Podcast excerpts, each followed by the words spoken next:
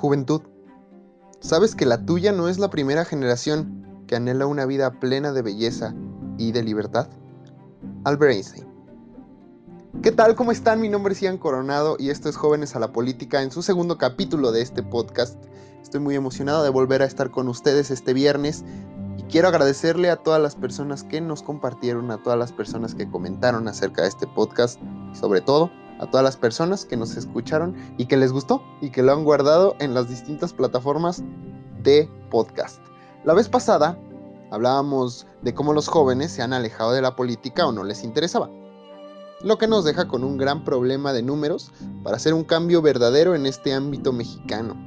Y decíamos también que este problema estaba haciendo que poco a poco se cierren los espacios que la juventud se ha ganado con el tiempo,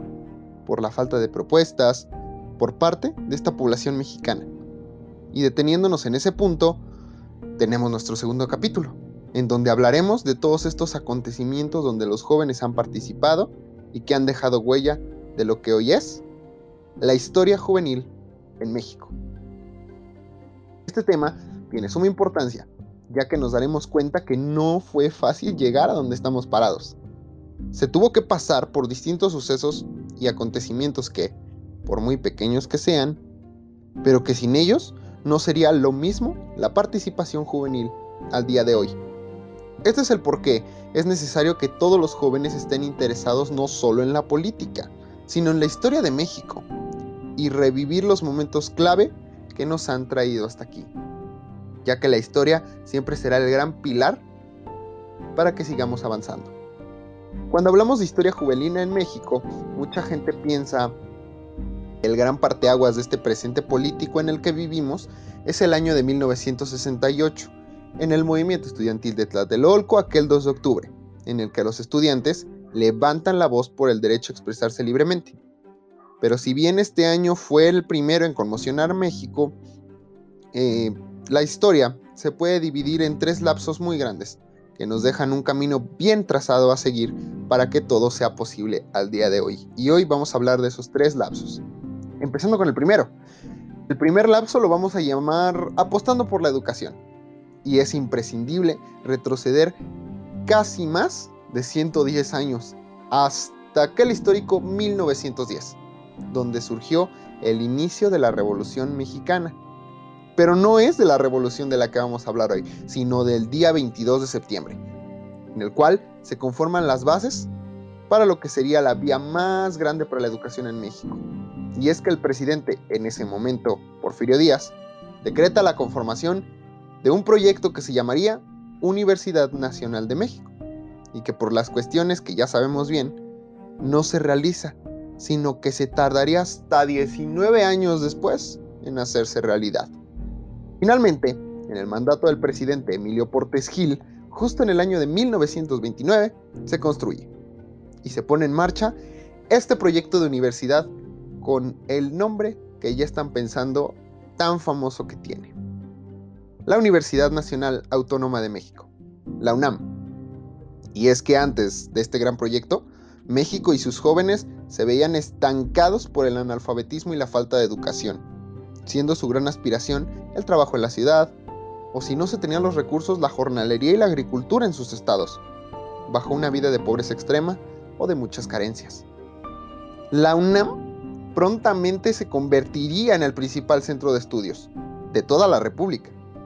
Y es gracias a ella que los jóvenes pueden empezar a estudiar y dejar de vivir con la expectativa de no saber leer, no saber escribir, sino de estudiar carreras que poco a poco fueron construyendo lo que hoy es una juventud más letrada y apegada a la tecnología. Aún con esta gran demanda de alumnado que tenía la UNAM,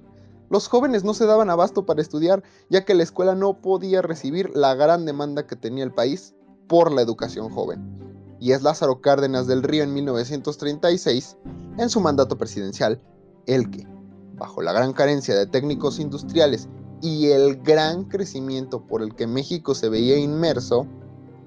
crecimiento industrial obviamente, decide dar vida a otra de las mayores universidades del país, el Instituto Politécnico Nacional, el IPN.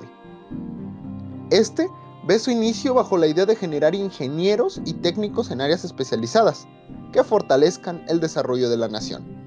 Por ello el instituto toma un gran impulso y la demanda de la juventud por ingresar a sus espacios crece de manera exponencial, siendo estos dos proyectos el primer paso fundamental de la historia juvenil en México, egresando alumnos que sabían y que saben al día de hoy exponer sus ideas y desenvolverse en el país. Estas dos universidades con el paso de los tiempos han sido y se han colocado como las mejores universidades de México, pero la UNAM tiene también el reconocimiento de estar en uno de los 100 primeros lugares de universidades mundiales. Y es algo que pone a los mexicanos en la educación mundial también, por lo que la educación nos da uno de los tres pilares de la política juvenil al día de hoy. Al segundo lapso, es un lapso más fuerte, lo llamaremos alzando la voz, el cual comprende dos de los años, como ya les comentaba, más contundentes para esta historia juvenil los años de 1968 y 1971, donde los jóvenes decidieron tomar acción para conseguir la tan anhelada libertad de expresión. Es el año de 1968 entonces el inicio de este lapso, iniciando un 22 de julio de este mismo año, cuando estudiantes de la Vocacional 2, que en ese momento se encontraba en Ciudadela, y estudiantes de la preparatoria Isaac Ocho Terena tuvieron conflictos que llevaron al gobierno mexicano a intervenir entre estos dos grupos. Esta intervención del gobierno desataría la unión de los jóvenes para reclamar sus derechos y la libertad de expresión, lo que a la vez se traduce en una serie de eventos enlazados, como la famosa marcha hacia Ciudad Universitaria, llamada Marcha del Silencio, o la conformación de grupos estudiantiles para la negociación de su pliego petitorio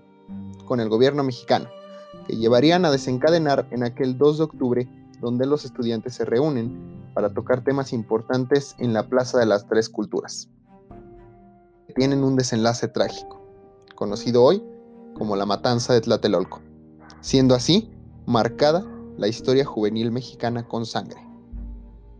Tras las consecuencias que dejaron estos eventos, se mantiene una juventud enardecida, buscando las mismas peticiones que se habían tocado años antes en el 68. Y se da un nuevo evento. Un 10 de junio de 1971, en la calzada de México-Tacuba, donde estudiantes del Politécnico y de la UNAM nuevamente se reúnen para otra marcha pacífica, otra vez, esta marcha desenlaza en un acto de fuerza desmedida, con lamentables resultados, conocida hasta el día de hoy como la matanza del jueves de Corpus, o el halconazo y que después de la herida del 68 vuelve a ser abierta con este acto. Este lapso de la historia es uno de los lapsos más fuertes, más tristes que los jóvenes han tenido en lo que va de los años, en el cual después ahondaremos. Y aunque en su momento parecía que los resultados eran nulos, poco a poco, estos dos eventos fueron el parteaguas para que el gobierno volteara a ver a los jóvenes en los años posteriores y dieran paso por fin al tercer lapso del que vamos a hablar después, que se venía ya fraguando desde el año 1950 y que les otorgaría los lugares por los que alzaron la voz en su momento y que nos heredaron a nosotros para aprovechar. Así empieza, como ya les decía, este tercer lapso y el último lapso de este gran ciclo de historia juvenil al cual vamos a llamar Juventud a la Política, y que como ya lo mencionábamos, se venía fraguando desde el año 1950, donde la Secretaría de Educación Pública, a través de una oficina de acción juvenil, crean el primer instituto en favor de los jóvenes, el Instituto Nacional de la Juventud Mexicana, que prontamente para el año de 1977 se renombraría como Consejo Nacional de Recursos para la Atención de la Juventud o mejor conocido en ese tiempo como CREA, que, valga la redundancia, creaba los espacios para que los jóvenes se desenvolvieran de una manera plena y feliz. Apoyaba a los jóvenes, como ya les decía, de manera activa y constante, pero la necesidad de atender cada vez más demandas, más escucha de los puntos de vista de los jóvenes, este instituto tiene que cambiar el nombre el 6 de enero del 99 al nombre tan famoso que ya conocemos el día de hoy, el INJUVE, que tenía como principal característica la de normar las políticas y la facultad de instrumentarlas. De esta manera, en los hechos, el instituto ha operado a lo largo de todos estos años, con un conjunto de programas de carácter nacional, como los parlamentos, como los foros. Este organismo, también, fue diseñado como una entidad que no engrosara el aparato de gobierno ni traslapara funciones ya existentes, sino como una entidad con la necesaria capacidad ejecutiva para coordinar, para evaluar, para promover e incluso para impulsar programas y acciones públicas en sus diferentes instancias y niveles para los jóvenes, así como el apoyo de organizaciones sociales y privadas, que era lo que hablábamos el capítulo pasado, y que se desarrollan en el ámbito juvenil. De ahí nos podemos pasar a otro evento de suma importancia para la política actual, y es que en el año de 1970, durante el gobierno del presidente Díaz Ordaz, y como resultado, ya les decía, de los eventos del segundo lapso, es publicado el decreto por el cual se le otorga la ciudadanía a los jóvenes mexicanos al cumplir los 18 años, cuando antes, como en Estados Unidos, la ciudadanía se obtenía hasta los 21. El nuevo texto del artículo 34 constitucional señala que serían reconocidos a los ciudadanos que contaran con los requisitos que establecía la reforma, los cuales eran en ese momento haber cumplido 18 años y tener un modo honesto de vivir. Esta reforma nos pone de nuevo en el mapa de la historia mexicana, pero de una forma que hasta el día de hoy tiene repercusiones impresionantes en nuestra perspectiva política y que nos otorga el derecho a decidir qué representantes queremos que ocupen los principales puestos, así como nos otorga también el derecho a ser reconocidos como ciudadanos independientes.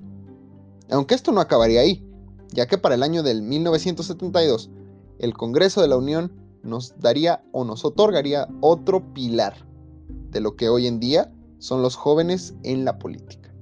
haciendo una reforma al artículo 52 de la Constitución, en el cual se establecía que ahora podían ser elegidos los ciudadanos desde los 21 años como edad mínima, cuando en ese tiempo era de 30,